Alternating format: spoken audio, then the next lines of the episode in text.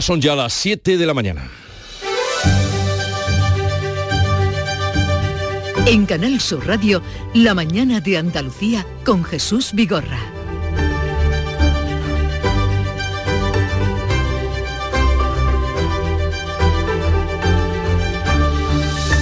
Buenos días queridos oyentes, es jueves 20 de abril y ante la situación de sequía extrema que padecemos el gobierno pedirá a Bruselas margen para la aplicación de la política agraria común y el ministro de Agricultura pedirá a la Comisión Europea flexibilidad en la implantación de la nueva PAC para que no peligre el cobro de las ayudas por parte de agricultores y ganaderos. El sector demanda un decreto extraordinario de medidas y sacar la sequía de la confrontación política. Por eso, el almeriense Andrés Góngora de la COAC pide un pacto de Estado. Además, hemos reclamado un pacto de Estado, no, no queremos que se convierta la sequía y, y, el problema grave que tenemos los agricultores y los ganaderos en un arma arrojadiza entre comunidades autónomas y entre el gobierno central. No queremos una confrontación política.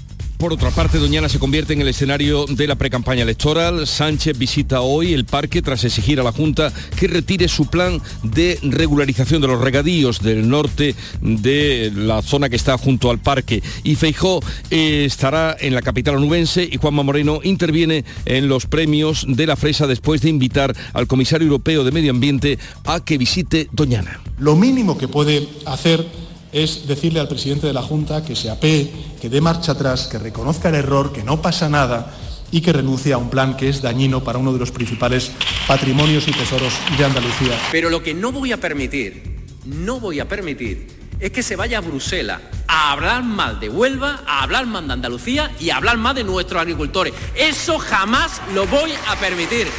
El presidente de los Estados Unidos ha invitado a Pedro Sánchez a la Casa Blanca el próximo día 12 de mayo, primer día de la campaña electoral a las municipales en nuestro país. El presidente de Estados Unidos busca estrechar lazos con la Unión Europea durante la presidencia de turno de España y el gobierno español dice que la visita a Washington permitirá ahondar en las buenas relaciones de ambos países. El Congreso, por otra parte, aprueba hoy la reforma de la ley del solo sí es sí. El texto impulsado por el PSOE contará con el apoyo del PP y mostrará la ruptura entre los socios del gobierno y de la investidura. Desde su entrada en vigor, más de mil delincuentes sexuales se han beneficiado de una rebaja de condena y 100 han sido puestos en libertad. Juan Carlos I tiene previsto entrenar hoy con la tripulación del Bribón de cara a la regata del fin de semana. La fría acogida al rey emérito en San Sencio contrasta, contrasta con eh, la acalorada, el acalorado recibimiento que tuvo el rey Felipe VI en Ronda con motivo de su visita ayer por el 450 aniversario de la Real Maestranza de Caballería. Y del exterior nos llega la triste noticia de que al menos 80 personas han muerto esta noche aplastadas en una estampida en Sanaa, la capital de Yemen. Otras 300 han resultado heridas. Ha ocurrido durante un reparto benéfico de dinero que ha distribuido, han distribuido dos comerciantes sin contar con las autoridades ni tampoco con una manera mm, estratégica de reparto. Ambos, estos dos, eh, estas dos personas que repartían el dinero han sido detenidas. Y el capitán del Betty, Joaquín, anuncia su retirada de fútbol a los 41 años. El portuense, después de 23 años de carrera deportiva, podría batir el récord de partidos jugados de Zubizarreta si juega todos los encuentros hasta final de temporada. Así anunciaba su retirada. Os digo que ha llegado mi momento. El momento de deciros que esta temporada será la última como futbolista de Real Betis Balompié. Hay nubes en cuanto al tiempo a esta hora en la vertiente mediterránea que pueden dejar alguna lluvia débil y dispersa. En el resto de Andalucía, pocas nubes y mucho sol. Las máximas se van a registrar hoy, van a subir en Cádiz y en Málaga. Bajarán en la costa sur de Almería y no variarán en las demás zonas. Ha amainado el levante y hoy no hay avisos de ningún tipo.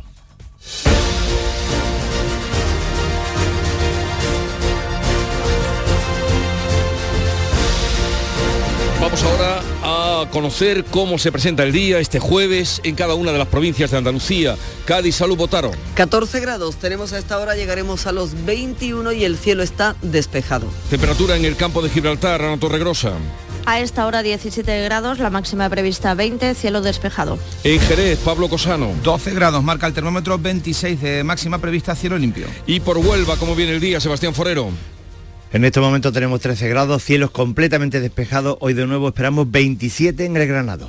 ¿Qué se espera en Córdoba, Miguel Vallecillo? Una máxima de 30 con sol, de momento tenemos 15. En Sevilla, Pilar González. Tenemos algunas nubes, una máxima prevista de 29 grados, ahora 16 en la capital. ¿Cómo amanece Málaga, Nuria León? Vamos a Jaén, pues. Pilar Mariscal, ¿cómo viene el día? Muy buenos días. Pues sin nubes eh, en el horizonte tenemos ahora mismo 13 grados y llegaremos a una máxima de 27. ¿Y en Granada qué se espera, Jesús Reina? Desde 12 grados que tenemos ahora hasta 28 que tendremos de máxima, con algunas nubes en el cielo. pues a disfrutarlos. ¿Y en Almería, María Jesús Recio? 22 grados de máxima, ahora tenemos 17, hay algunas nubes en el cielo.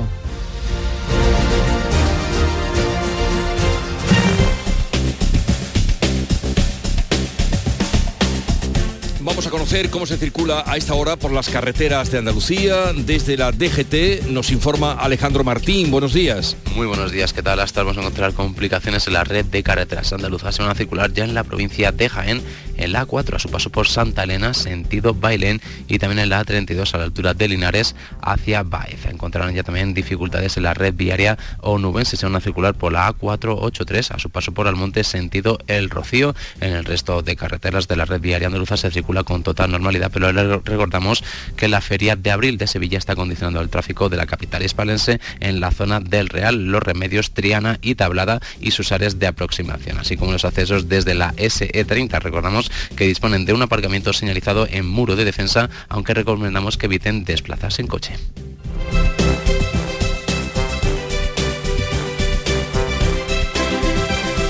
Siete, siete minutos de la mañana. En abril, Sol 1000. Aprovecha el cambio de hora con Social Energy y disfruta más horas de sol, más ahorro. Aprovecha las subvenciones disponibles para ahorrar hasta el 90% en tu factura con tus paneles solares gracias a nuestras baterías. Primeras marcas con hasta 25 años de garantía. Estudio gratuito en el 955 44 11 11 y socialenergy.es. La revolución solar es Social Energy.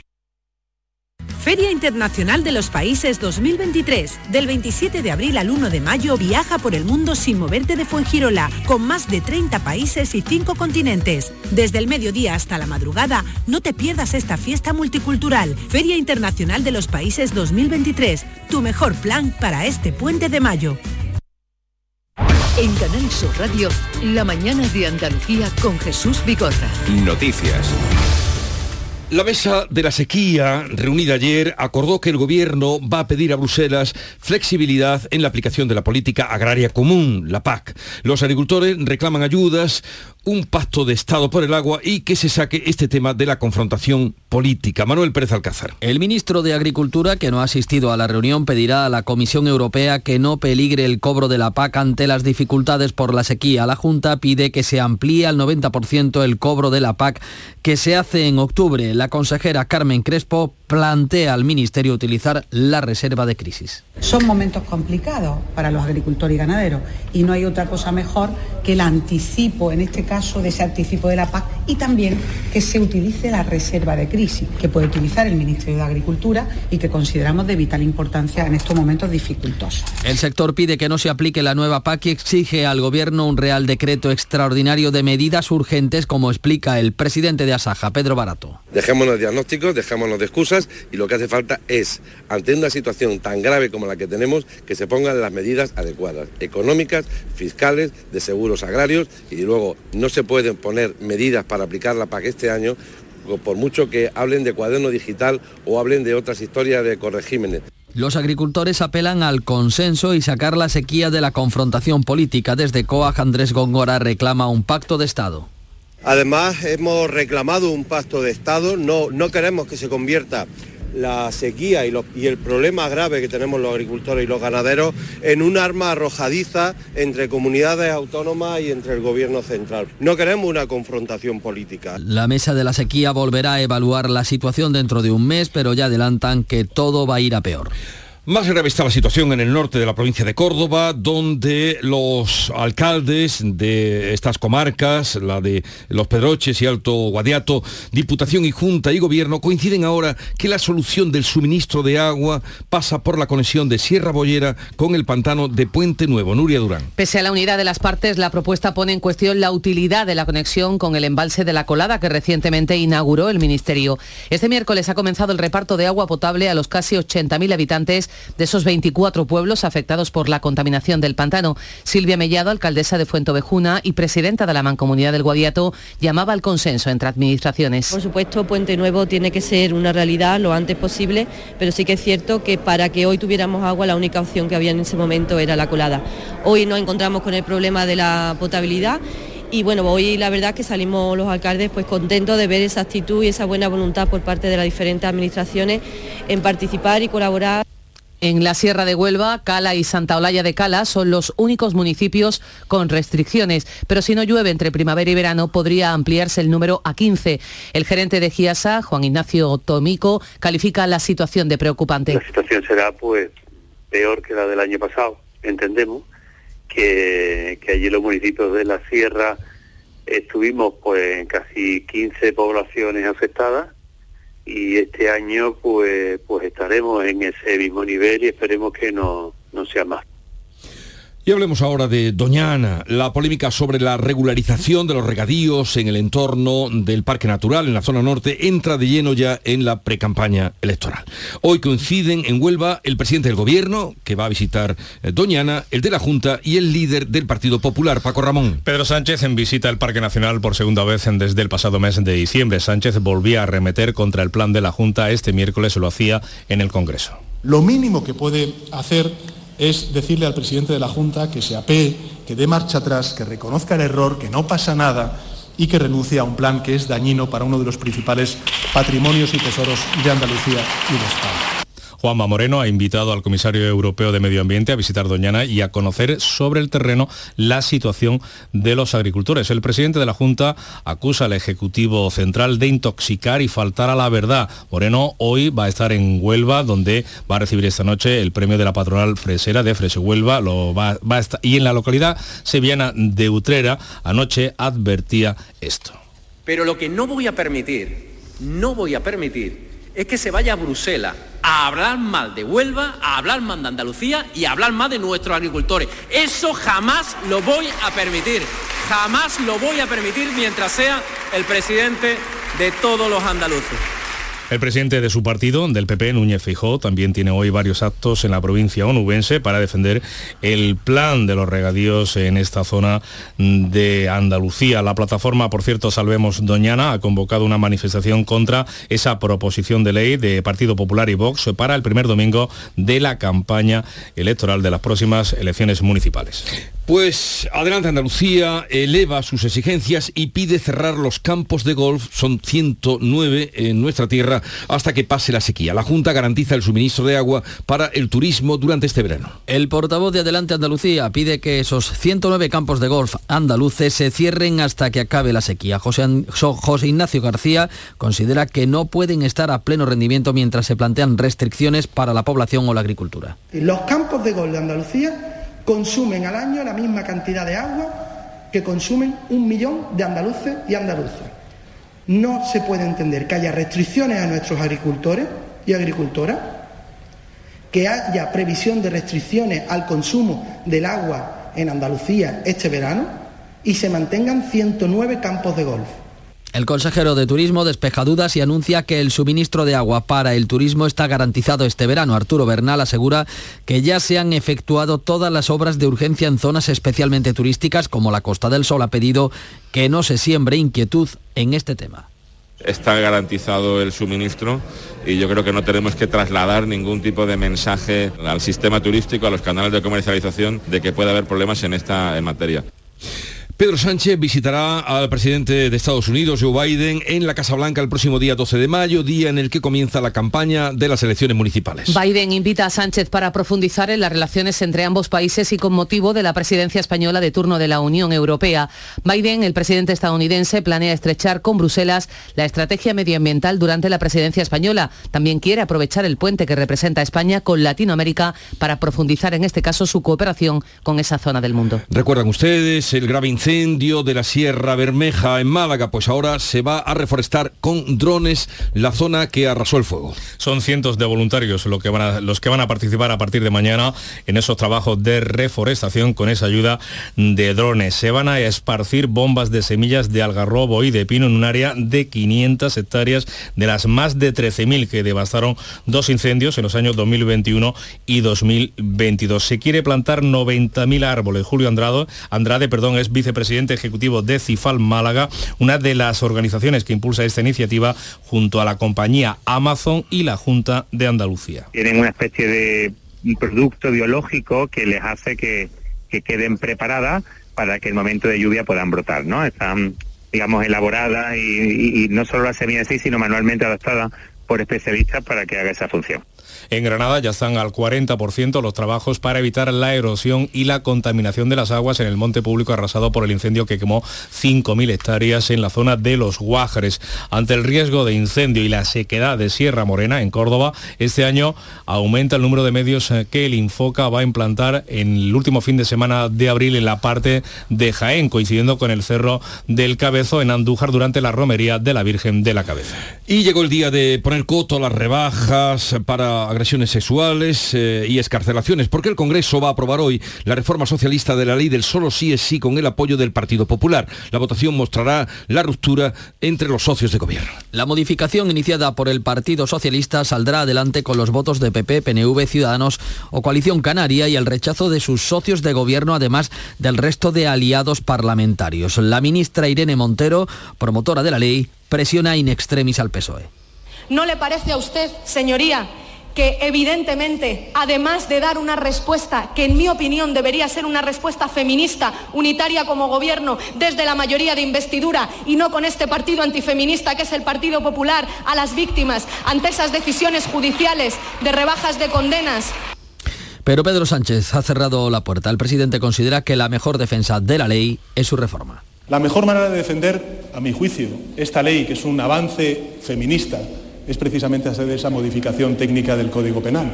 La Guardia Civil ha detenido a un profesor de un instituto de Lorca de 60 años por haber proferido comentarios lascivos y de índole sexual a algunas alumnas. Desde que entró en vigor la ley del solo si es sí, mil delincuentes sexuales han visto rebajada su condena y más de un centenar han salido de prisión antes de tiempo. Eh, Pedro Sánchez dobla en el Congreso su promesa de viviendas para el alquiler social. Su socio de Unidas Podemos lo acusa de electoralista y el Partido Popular de vender una propuesta antigua. En su comparecencia sobre los consejos europeos, Sánchez ha anunciado un nuevo paquete de 43.000 viviendas para alquiler social, financiadas con 4.000 millones de fondos comunitarios. Se sumarían a las 50.000 viviendas de la Sareb. Sus socios de Podemos, en palabras de Ione Belarra, acusan a Sánchez de hacer electoralismo con estos anuncios. Creo que todo el mundo es consciente que para que se cumplan estos anuncios preelectorales del Partido Socialista, Podemos tiene que gobernar con más fuerza. La portavoz del PP, Cuca Gamarra, recuerda que la iniciativa, la iniciativa fue anunciada por la ministra de Transporte hace varios meses. Habla ahora de plato recalentado. Juan Carlos. Estamos ante un plato recalentado que tampoco verán los españoles. Los populares amplían detalles de su estrategia de vivienda. Beneficiaría, según Génova, a 400.000 personas de hasta 35 años con la ayuda de 1.000 euros para la emancipación en rentas de hasta 40.000 euros. Pues ahora sí les contamos que Juan Carlos I ya está en España, entró por Galicia y a su llegada a la ciudad de San Sencio se ha mostrado más discreto que hace un año. El emérito ha pasado su primera noche en la vivienda de su amigo Pedro Campos. Hoy tiene previsto entrenar con la tripulación del Bribón de cara a la regata del próximo fin de semana. En su llegada, pese a la presencia de numerosos periodistas, esta vez don Juan Carlos no ha hecho declaraciones. Paralelamente, aquí en Andalucía, en la localidad malagueña de Ronda, su hijo, el rey Felipe VI, ha recibido este miércoles, un, se ha dado un baño de popularidad con motivo del 450 aniversario de su Real Maestranza de Caballería. El Ministerio de Justicia ha convocado para este jueves la primera reunión con los sindicatos convocantes de la huelga de funcionarios para intentar acercar posturas. Miles de funcionarios de justicia llegados de toda España, 10.000 según los sindicatos, 7.000 según la policía, se han manifestado en la capital para reclamar un incremento salarial y el reconocimiento de las funciones que realizan, como explica Carmen Lamana, portavoz del Sindicato de Trabajadores de la Justicia. Bueno, desde Antigua estamos realizando unas funciones y unas tareas que no están reconocidas y por tanto al no reconocerse, que es lo que realmente nosotros hacemos, no se reconoce tampoco retributivamente. Entonces lo que queremos es que se reconozcan las funciones que realmente hacemos y su correspondiente retribución. Los sindicatos recelan de la voluntad del gobierno y se plantean no acudir a la reunión de hoy. La huelga está afectando cada día a miles de vistas y de causas judiciales. La segunda jornada de huelga en atención primaria en Andalucía ha tenido menor seguimiento que la del miércoles pasado. El SAS anuncia que el 2 de mayo entrará en vigor el acuerdo para que los facultativos atiendan un máximo de 35 pacientes al día. La Junta cifra el seguimiento de la huelga este miércoles en apenas un 2%, el sindicato médico en el 10%, aunque sostiene que ha tenido suficiente impacto. La consejera de Salud vuelve a llamar al diálogo. El 2 de mayo se reunirá la mesa técnica de negociación. Tratarán de desconvocar la protesta. Ese mismo día entrará en vigor el acuerdo entre el SAS y el sindicato médico que limita las consultas a un máximo de 35 pacientes al día. Según el director general de Asistencia Sanitaria del SAS, Luis Martínez, permite a los profesionales extender voluntariamente el turno a la tarde. Al menos 85 personas han muerto esta noche aplastadas en una estampida en Sanaa, la capital de Yemen. Otras 300 han resultado heridas y algunas están en situación crítica. Son las 7.21 minutos de la mañana. La mañana de Andalucía. En Canal Sur Radio, por tu salud, responde siempre a tus dudas. Hola, ¿cómo preparar la piel de cara al verano cuando pasamos más tiempo al aire libre? Este año especialmente las circunstancias meteorológicas y la falta de lluvias pueden afectar a nuestra piel. Es el órgano humano de mayor tamaño, la piel. Hoy hablamos de todo esto con los mejores especialistas en directo. Envíanos tus consultas desde ya en una nota de voz al 616-135-135. Por tu salud, desde las 6 de la tarde con Enrique Jesús Moreno. Quédate en Canal Sur Radio, la radio de Andalucía.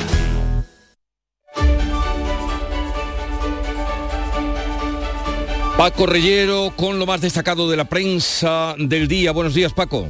Y Jesús Vigorra, eh, referente de las mañanas 7 y 21 minutos. Estamos con la tarea de la prensa. Efectivamente, se aprueba hoy la reforma de la ley del CSI, pero Pedro Sánchez no va a estar en el Congreso de los Diputados, sino en Doña Ana y Feijo, que también va a visitar la provincia de Huelva. Doña Ana, que es uno de los frentes políticos en el día y en los próximos días, pero hay más respecto a la ley del CSI, el español que titula Gobierno contra Gobierno, movilización pública ayer en Madrid, contra el Ministerio de Justicia y en la que participó Victoria Rosell, la delegada del Gobierno contra, contra la violencia de género y varios ministros que han aireado sus discrepancias con Sánchez. Acabamos de escuchar a Irene Montero, por ejemplo, la titular eh, del departamento implicado, según publica el español Gobierno contra Gobierno, mientras el PSOE va a necesitar del PP para la reforma de una ley que ha minorado la condena a casi mil agresores sexuales. El diario.es señala otro de los asuntos de pugna política, la vivienda que se convierte en el primer gran debate del ciclo electoral, eh, nos dice el diario.es. El país lleva su portada que las promesas del presidente Sánchez implican movilizar 160.000 pisos. El pasado fin de semana el líder del Ejecutivo comprometió 50.000 viviendas del Banco Malo, pero llegado el jueves, los compromisos gubernamentales alcanza ya la cifra de 160.000 pisos sociales, según lleva en su portada el diario El País. Y como recoge hoy toda la prensa, Juan Carlos I ya está en España, en la localidad gallega de San el rey regatista llega a San Genjo con menos acogida popular, titula con sorna el español, fría acogida a Juan Carlos I en Pontevedra, un día cualquiera en San Genjo. Vemos en el país, en la crónica interesante de Manuel Javois y la lectura política de esta visita la encontramos en el Confidencial que avanza que Sánchez rompe con Feijó la tradicional interlocución de los dos grandes partidos sobre la corona. La relación de Pedro Sánchez con el líder del PP es inexistente, incluso para los asuntos de Estado, según publica el Confidencial. Y en la vanguardia encontramos que el rey Felipe VI reivindica liderazgos éticos, instituciones exigentes, como aviso a Juan Carlos I que eh, busca normalizar, hacer frecuentes, rutinarias incluso sus visitas a España, asunto este, el de las exigencias éticas que también lleva aportada el mundo. Y La Razón abre su edición señalando que la izquierda se impulsa con la nueva visita de don Juan Carlos a España. No dejamos de lado ni mucho menos la sequía. Hoy, por ejemplo, el país dedica su asunto eh, principal a este tema, el abril más seco en 60 años,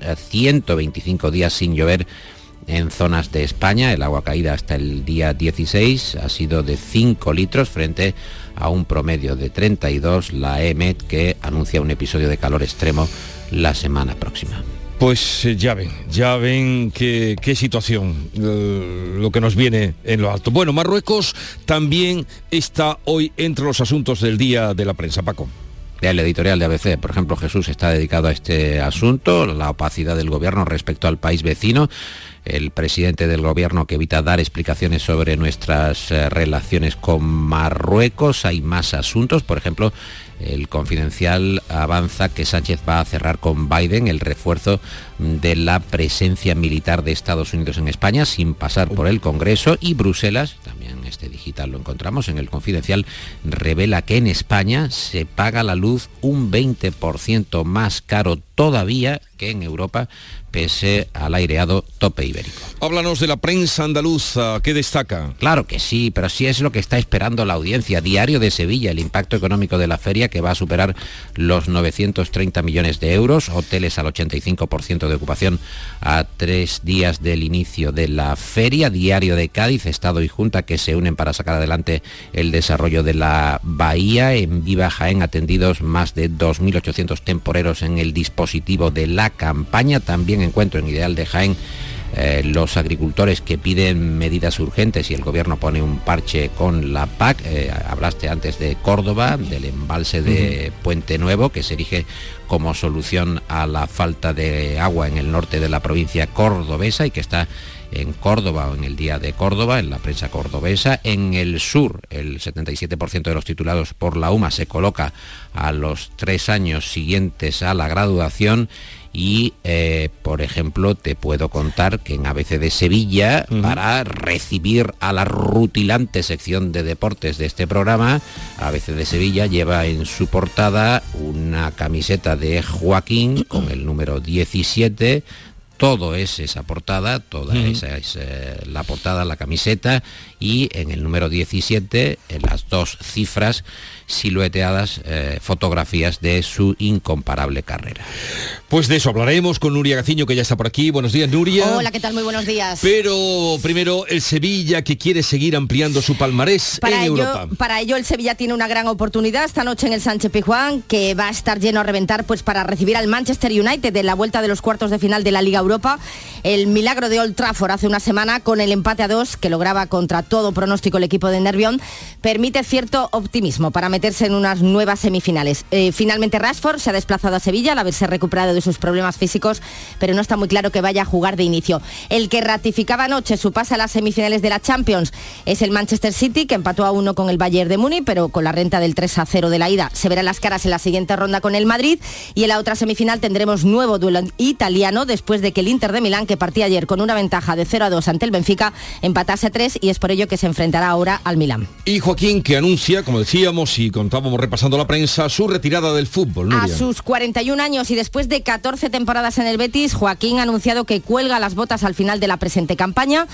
En las nueve jornadas que quedan para terminar la liga, el gran ídolo bético pretende batir el récord del jugador con más partidos en primera división récord que ostenta Zubizarreta con 622 encuentros, una auténtica barbaridad. Y el presidente del Barça, Joan Laporta, que no convence tampoco a la Liga. La Asamblea Extraordinaria de la Liga, con la presencia de todos los clubes, a excepción del Madrid, tenía como principal objetivo las explicaciones de Laporta sobre el caso Negreira, unas explicaciones que, como ya sucedió el lunes, pues no convencieron a nadie. Varios de los presidentes que tomaron la palabra, como el del Cádiz, Manuel Vizcaíno, criticaron duramente la actitud del Barça. El Cádiz, que mañana será el encargado de abrir la jornada en primera con su visita al español. Hoy pendientes de la Liga CB, a las 8 el Betis recibe al Fuenlabrada y a las 8 y media el Unicaja visita al Breogán de Lugo, derrota ayer del Covirán Granada ante el Barcelona 55 a 70.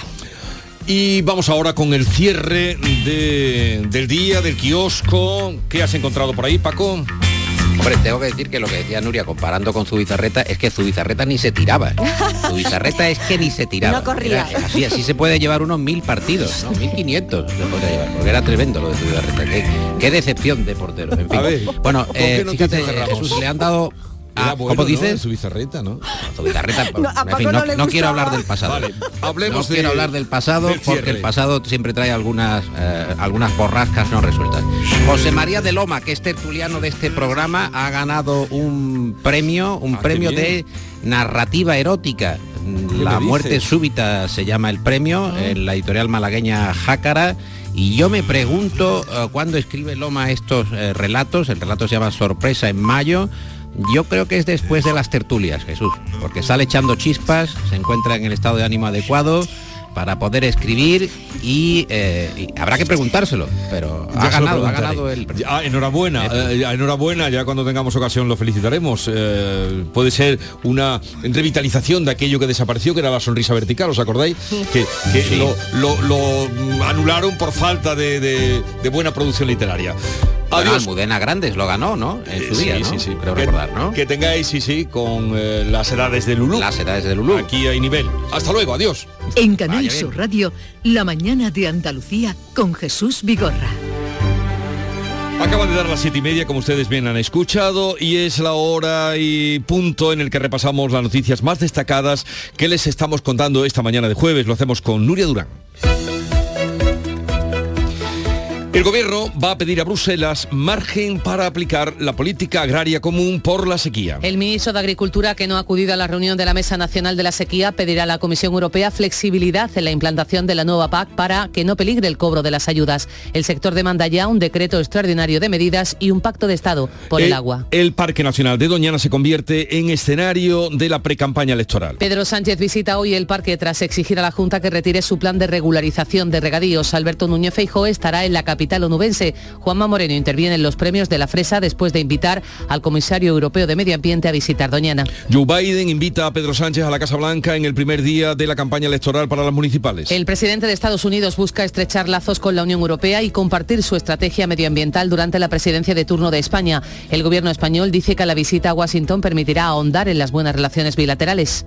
El Congreso aprobará hoy la reforma de la ley del solo sí es sí. El texto impulsado por el PSOE contará con el apoyo del PP y mostrará la quiebra entre los socios de gobierno y de la investidura. Desde su entrada en vigor el pasado mes de octubre, más de mil delincuentes sexuales se han beneficiado de una rebaja de condena, 100 han quedado en libertad. Fría acogida al rey emérito en San Sencho. Juan Carlos I tiene previsto entrenar hoy con la tripulación del Bribón de cara a la regata del fin de semana. La llegada del rey ha coincidido con la visita de Felipe VI a Ronda, donde se ha dado un baño de multitudes aprovechando el 450 aniversario de la Real Maestranza de Caballería. Al menos 85 personas han muerto esta noche aplastadas en una estampida en Sanaa, que es la capital de Yemen. Otras 300 han resultado heridas, algunas están críticas. Ha ocurrido durante un reparto benéfico de dinero, 9 dólares por persona, que han distribuido dos comerciantes sin coordinación con las autoridades. Ambos han sido detenidos. Y vamos ahora con el pronóstico del tiempo para hoy. Cielos poco nubosos, aunque pueden aparecer algunas nubes en la vertiente mediterránea, se apuntan incluso ahí algunas precipitaciones débiles en la primera mitad del día, vientos variables flojos tienden a poniente en la costa de Huelva, levante en el estrecho disminuirá por el día. La temperatura mínima subirá en Almería y en Granada, también suben las máximas en Málaga y Cádiz. Se moverán hoy entre los 21 de Cádiz y los 30 de Córdoba. 7.33 minutos, enseguida estamos con las claves económicas del día. Frutos secos Reyes, mucho más que pipas. Disfruta con nuestra deliciosa variedad de frutos secos, snacks y golosinas en los más de 35.000 puntos de venta que tenemos en Andalucía o en frutosecorreyes.es. Ah, y ahora con tu pedido a partir de 20 euros, te los llevamos a casa gratis. Frutos secos Reyes, tus frutos secos de siempre. Cercanía. Las historias que pasan en nuestra tierra. Andalucía en profundidad. Actualidad. El cafelito de siempre. Así es la tarde de Canal Sur Radio con Mariló Maldonado. Tres horas para disfrutar de una radio emocionante. Andalucía, son las 3 de la tarde. La tarde de Canal Sur Radio con Mariló Maldonado. De lunes a viernes desde las 3 de la tarde. Más Andalucía, más Canal Sur Radio. Las claves económicas con Paco Bocero. Paco, buenos días. Paco Vocero, buenos días. Está ahí, lo sé, está ahí, pero enseguida podremos eh, corregir eh, lo que esté ocurriendo para que no podamos escuchar su voz con las claves económicas que nos trae cada día.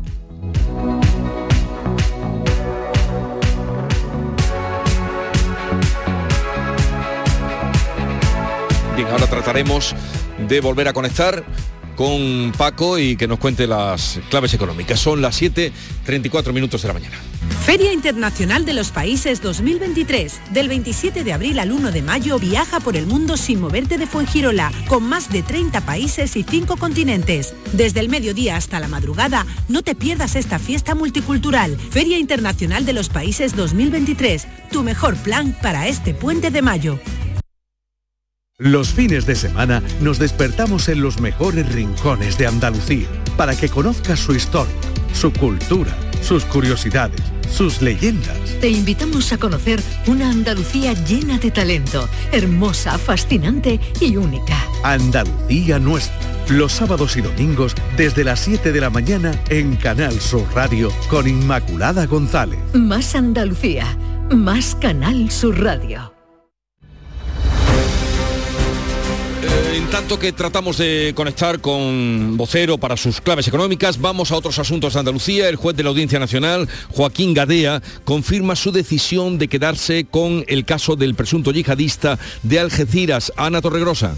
La defensa de Yassin Canja había pedido al juez Joaquín Gadea de la Audiencia Nacional que se inhibiera en favor de los juzgados de Algeciras, pero el magistrado ha confirmado su decisión de quedarse con el caso al entender que los ataques a dos iglesias de Algeciras en enero, en los que Canja provocó la muerte del sacristán de La Palma y heridas a varias personas más, fueron atentados de carácter yihadista que debe investigar la Audiencia Nacional. Intoxicación masiva de estudiantes en Paterna de Rivera durante el viaje de fin de curso. Casi una decena de alumnos siguen todavía ingresados en el hospital de Puerto Real con salmonelosis. Cádiz, salud, Botaro. En total se han visto afectados casi una treintena de estudiantes del instituto de esa localidad de Paterna donde hay mucha preocupación. Una tortilla en mal estado parece ser la causa. El alcalde Andrés Díaz. Viniendo para, para Andalucía, pues se pararon a comer y bueno, pues comerían algo en mal estado por lo menos eso es lo que se está investigando y lo que se está valorando, que ha producido una intoxicación masiva ¿no? en la mayoría de los niños, unos más graves, otros menos graves. Son alumnos de 15 y 16 años que comenzaron a sentirse indispuestos cuando regresaban de ese viaje de fin de curso por el norte con parada en Madrid.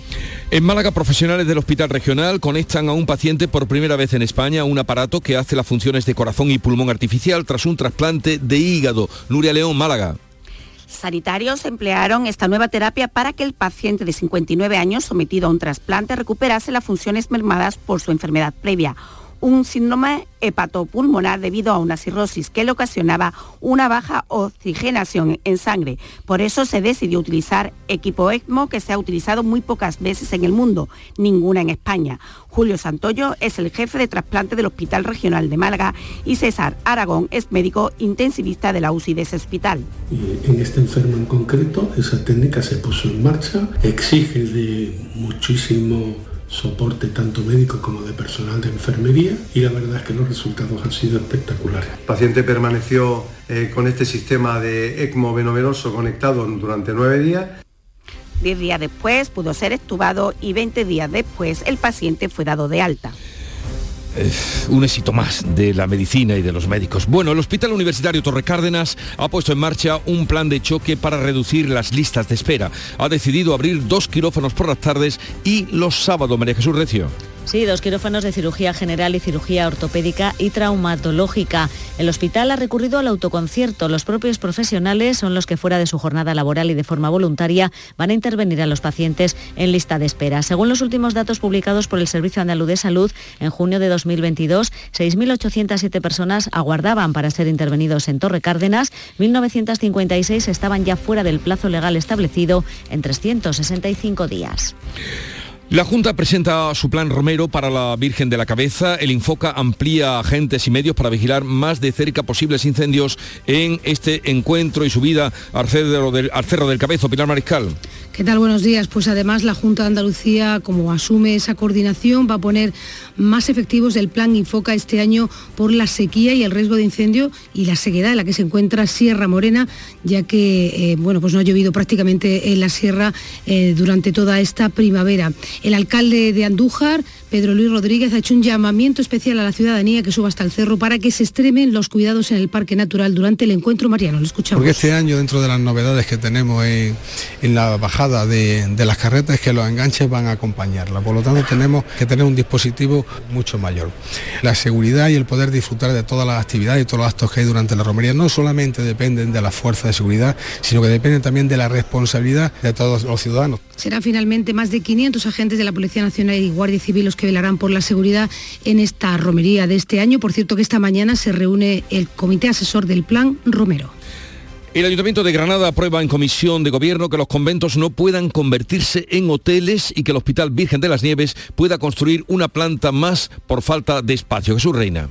La intención municipal es que aunque no tengan residentes permanezcan estos conventos catalogados como equipamientos públicos. La medida ha sido tomada por la Comisión de Urbanismo con el apoyo de todos los grupos municipales. Ahora pasará al Pleno Municipal y por otra parte, efectivamente, el Hospital Virgen de las Nieves podrá incorporar una planta más para ampliar los servicios hospitalarios. Sencillamente le falta espacio. La Comisión de Urbanismo ha dado este miércoles luz verde a este cambio en el planteamiento urbanístico que además será de aplicación a todos los edificios destinados a equipamientos comunitarios. La medida se adopta a petición del hospital que, insisto, necesitaba espacio.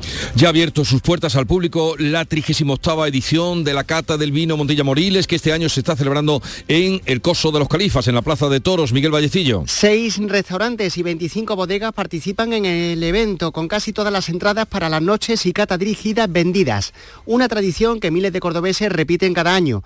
Entre las novedades de los vinos de este año se encuentra un Pedro Jiménez de cosecha, en un evento que reduce su aforo por el cambio de ubicación a la zona del ruedo de la Plaza de Toros.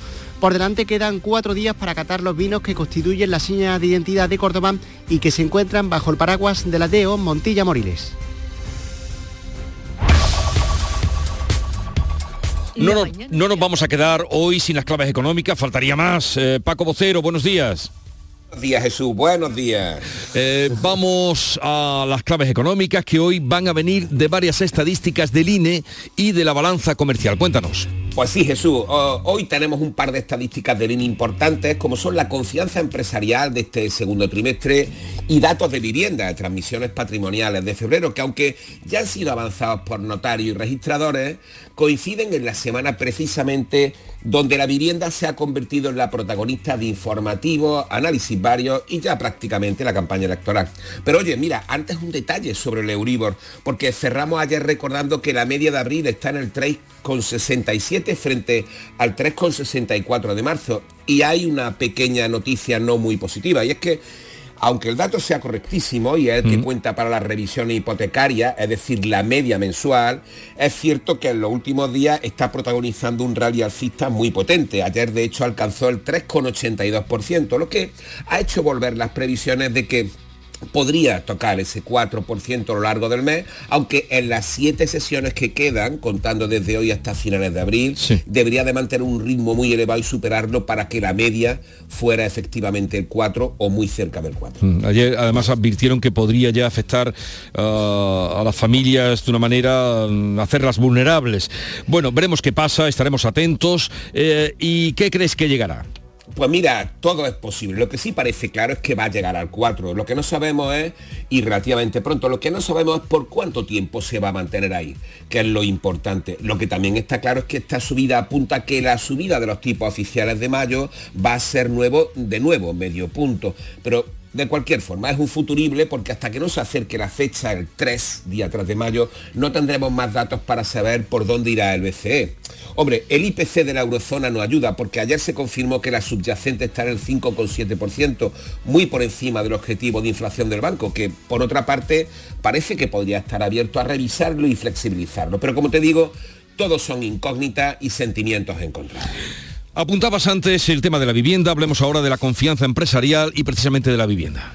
Así es, mira, respecto a la confianza empresarial, el indicador que maneja el INE lo hace cada tres meses y el que vamos a conocer hoy corresponde a las expectativas de los empresarios y las empresas para el segundo trimestre, hasta junio. El anterior ya mostró una leve mejoría frente a diciembre del año pasado, con un 15% de las empresas previendo que tendrían un inicio de año favorable, aunque había un 24% que se mostraba pesimista sobre la marcha de su negocio. En cuanto a la vivienda, los datos adelantados de los registradores ya avanzaron una caída de las compraventas del 7% a nivel nacional y del 12% en Andalucía, la séptima entre las comunidades autónomas. Eh, de cualquier forma, venimos también de niveles muy elevados. Fíjate, con el dato absoluto se registran 9.500 compraventas de vivienda en Andalucía en febrero frente a las 10.800 de un año antes. Y eso con la subida vertical de los precios hipotecarios. Muy bien. Oye, ¿y tendremos datos de exportaciones e importaciones? Así es, el nacional y el andaluz y también los datos europeos con toda probabilidad van a seguir en esa senda positiva en precio que no tanto en volumen. Es decir, que se va a vender más, se vende más por la subida de los precios que por el volumen total de mercancía y servicios exportados. Paco, hasta mañana que será viernes. Paco Vocero, un saludo. Muy bien, hasta mañana Jesús. Llegamos así a las 7.45 minutos, 8 menos cuarto. Tiempo ahora para la información local. Atentos. En la mañana de Andalucía de Canal Sur Radio, las noticias de Sevilla. Con Pilar González. Hola, buenos días. Hay un nombre propio. Joaquín, el capitán del Betis, anuncia su retirada después de 23 años. Béticos, familia, desde el sitio donde me he vestido tantas veces para saltar al terreno de juego, os digo que ha llegado mi momento. El momento de deciros que esta temporada será la última como futbolista de Real Betis Balompié. El deporte, ya ven, está en un primer plano en este día. El Sevilla recibe al Manchester United en partido de vuelta de cuartos de la Liga Europa. Esto en una jornada en la que comienza la primera fase del plan de movilidad por la feria de abril, en la que se esperan que los hoteles rocen el lleno. Enseguida los detalles, antes el tiempo. Hoy tenemos el cielo poco nuboso, viento variable las temperaturas sin cambios. La máxima prevista es de 27 grados en Lebrija, 28 en Morón, 29 en Sevilla y 30 en Écija. A esta hora 15 grados en la capital. Dime, escúchame, ¿dónde quedamos para comer? Pues estuvimos el otro día en el barrio de Santa Cruz por salir por el centro y no veas cómo comimos en la hostería del Laurel. Te voy a dar una pinceladita. Una chacina en condiciones con un jamón bueno. La ensalada de tronco de bonito espectacular. Pescadito frito, pero bien frito. Las croquetas caseras del chef. Pero vamos, que lo tengo claro. Dentro de la hostería, tranquilos y bien atendidos de sevillanas maneras. pues ya me has liado. Voy a reservar en el 954 220295 que ya vamos tarde. Recuerda, Hostería del Laurel, Plaza de los Venerables, Barrio de Santa Cruz. Atención Sevilla. El mundo del automóvil en Sevilla tiene nombre propio. Grupo Berrocar. Más de 30 años en el sector. Un gran stock de turismos y furgonetas en alquiler y un amplio abanico de vehículos en venta con una de las mejores garantías. Búscanos en grupoberrocar.com y en nuestros puntos de venta y alquiler en Sevilla y provincia. Grupo Berrocar. Tu confianza, nuestro motor. Las noticias de Sevilla.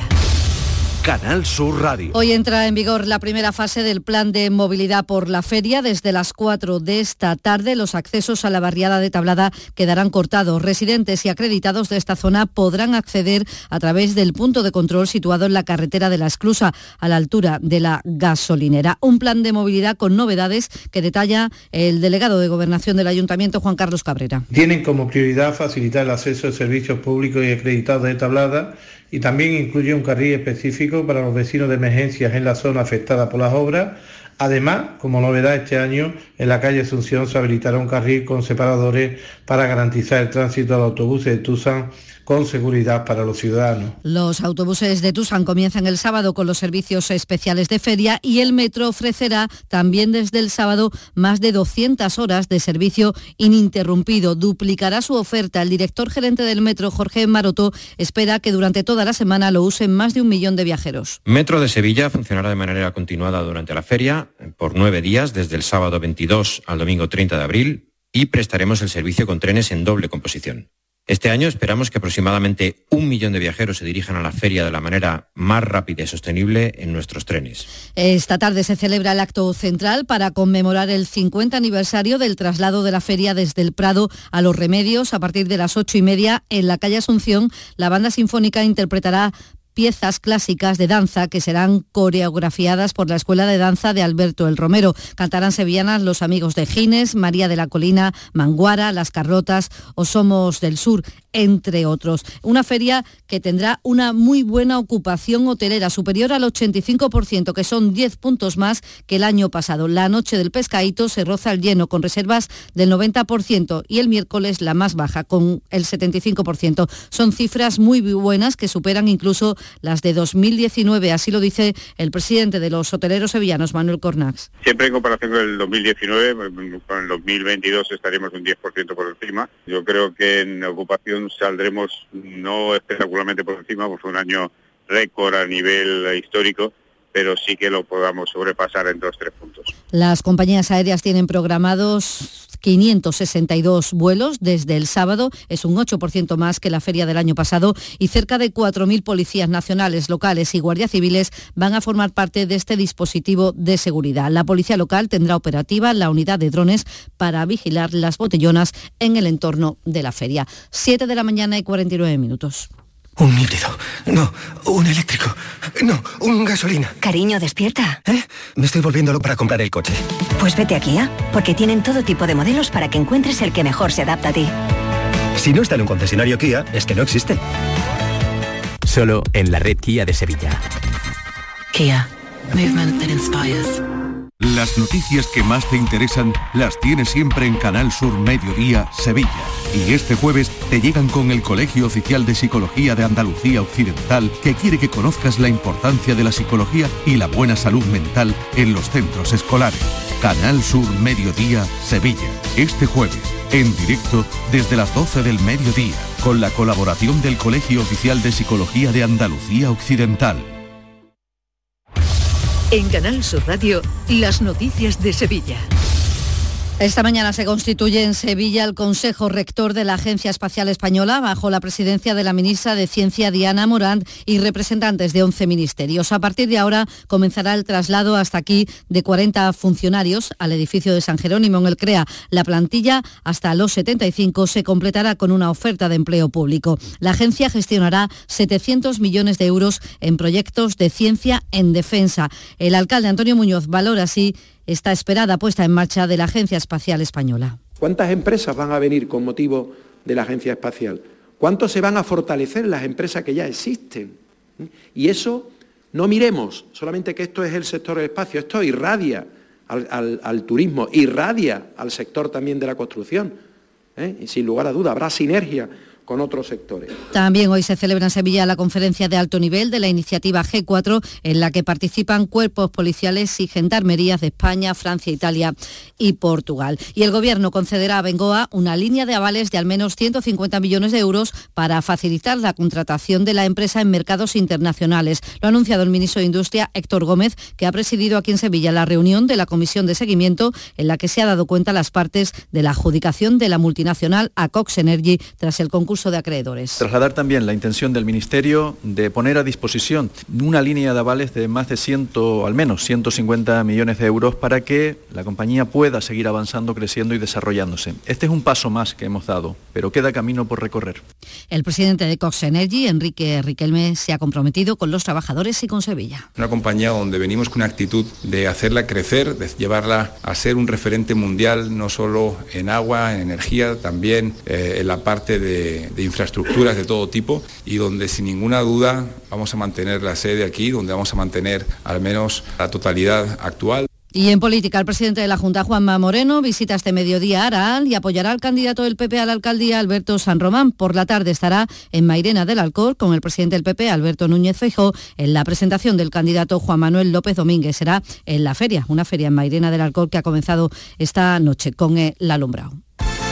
Deportes, una intensa actualidad en este día. Nuria Gaciño, buenos días. Muy buenos días, Joaquín, que anunciaba ayer la retirada del fútbol con 41 años. Hoy al mediodía será cuando hable de ello en un acto homenaje. 23 años de carrera, 14 temporadas en el Betis, en el que las nueve jornadas que queda pues va a intentar batir la plusmarca de jugador con más partidos en primera, pretende superar los 622 que tiene en su haber Zubizarreta. Anoche en el pelotazo pudimos hablar con uno de sus mejores amigos, el exsevillista Julio Baptista, con el que coincidió en el Málaga. El brasileño le aconsejó que si algún día lo dejaba, que fuera en un momento dulce como el que atraviesa ahora el Betis. Que encontrar el mejor momento para poder dejarlo bien, ¿no? que al final llegó cuando llega en el Betis, el Betis pasaba por un momento, tiene una transformación con, después que, que llega Pellegrini y el Betis empieza a ser un equipo mucho más estable, mucho más, equipo mucho mejor eh, y dejar el club en un momento que el club al final está en un momento mucho mejor, dulce, ¿no? por así decirlo. Pues el adiós de Joaquín será al mediodía. A las 9, cita europea para el Sevilla que intentará ante el Manchester United superar el empate a dos de la ida para meterse en las semifinales de la Liga Europa. Gracias, Nuria. La cantante Vanessa Martín pregonará el orgullo de Sevilla el 22 de junio. Y hablamos de Bernarda y Fernanda de Utrera, que comienza hoy allí en Utrera, el Enclave Flamenco 2023. Está dedicado a destacar el papel tan importante que desempeñaron Fernanda y Bernarda de Utrera en el flamenco de los años 40. Habrá un concierto principal protagonizado por la Macanita y Zaira que llevarán al público a escuchar a Fernanda y a Bernarda de Utrera. Será el primer concierto con el que se abren las actividades para celebrar el centenario del nacimiento de estas dos hermanas. Las entradas son gratuitas tanto para la jornada técnica como para los conciertos. A esta hora 14 grados en Araal, 10 en Cazalla, 15 grados en Sevilla. Escuchas La mañana de Andalucía con Jesús Vigorra, Canal Sur Radio. Aquadeus, el agua mineral natural de Sierra Nevada, patrocinador de la Federación Andaluza de Triatlón, les ofrece la información deportiva. 8 menos 5 de la mañana. Nuria Gaciño, buenos días. Hola, ¿qué tal? Muy buenos días. Día histórico para el Sevilla y para el Betis. Pues sí, eh, casualidad o no, han coincidido ambas cosas, la famosa contraprogramación, ¿no? Que se llama. Pues día intenso, el que nos espera hoy con lo mucho que se juega el Sevilla, que quiere seguir ampliando su palmarés en Europa le gustaría sumar una UEFA más a las seis que tiene, así que hoy va a intentar aprovechar la oportunidad que se le presenta. El subidón que supuso el poder empatar a dos en Old Trafford hace una semana permite que haya cierto optimismo y esperanza para colarse en las semifinales de la Liga Europa. Prueba de ello es que el Sánchez Pijuán se va a llenar, pero como bien apunta Mendilibar, enfrente está el Manchester United que también sabe de esto. No la damos como fácil ni, ni más fácil tampoco, nosotros la damos como muy complicada, aun viniendo con 2-2, parece que en campo, eh, en campo ajeno y vas a jugar el tuyo y parece que puede salir con cierta ventaja, para nada, lo he dicho antes, es el 50% de posibilidades para cada uno de los equipos. Eh, al final la afición te va a ayudar, pero en el terreno de juego vamos a estar 11 contra 11. Ellos también tienen ya bastante, son veteranos en, estas competiciones también y, también saben lo que es jugar una competición como esta, un cuarto de final a, vida o muerte. En ese sentido no va a haber exceso de confianza, por lo menos de los profesionales y de la afición tampoco creo. Finalmente Rashford se ha desplazado a Sevilla al haberse recuperado de sus problemas físicos, pero no está claro que vaya a jugar de inicio. El que ratificaba anoche su pase a las semifinales de la Champions es el Manchester City, que empató a uno con el Bayern de Múnich, pero con la renta del 3 a 0 de la ida se verá las caras en la siguiente ronda con el Real Madrid, la final anticipada para muchos. En la otra semifinal, nuevo duelo italiano después de que el Inter de Milán que partía ayer con ventaja de 0 a 2 ante el Benfica, empatase a 3 y es por ello que se enfrentará ahora al Milán. El otro foco de atención del día, ese día histórico, como decíamos en el Betis, será el acto homenaje de Joaquín, que ayer anunciaba a través de las redes sociales que deja el fútbol al final de la presente temporada. Béticos, familia, desde el sitio donde me he vestido tantas veces para saltar al terreno de juego, os digo que ha llegado mi momento. El momento de deciros que esta temporada será la última como futbolista de Real Betis Balompié. A sus 41 años ha decidido que ha llegado su momento, como cuenta en el vídeo. Atrás quedan 23 años de carrera, 14 temporadas en el Betis, el equipo de su alma, al que solo le fue infiel dos veces cuando se marchó a la Fiorentina y cuando militó en el Málaga. Allí coincidió con un exsevillista como es Julio Baptista, que se ha convertido en uno de sus mejores amigos. Anoche estuvo en los micrófonos del pelotazo y nos contó precisamente cómo se forjó esta bonita amistad hemos disfrutado de esta etapa, ¿no? De cuando estuvimos ahí juntos en el Málaga.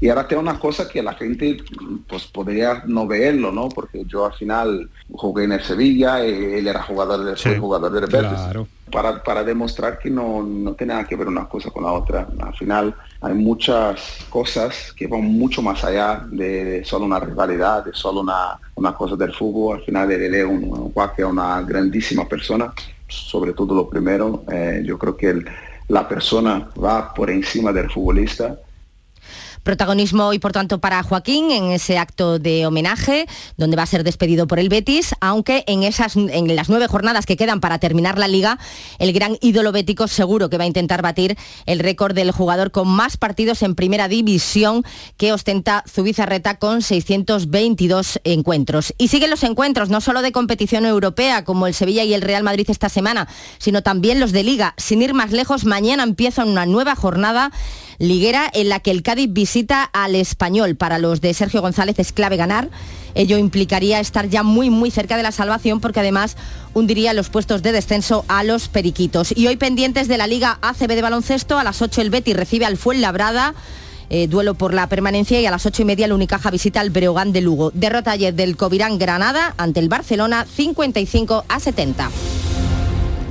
Aquadeus, ahora más cerca de ti, procedente del manantial Sierra Nevada, un agua excepcional en sabor, de mineralización débil que nace en tu región. Aquadeus Sierra Nevada es ideal para hidratar a toda la familia y no olvides tirar tu botella al contenedor amarillo. Aquadeus, fuente de vida, ahora también en Andalucía.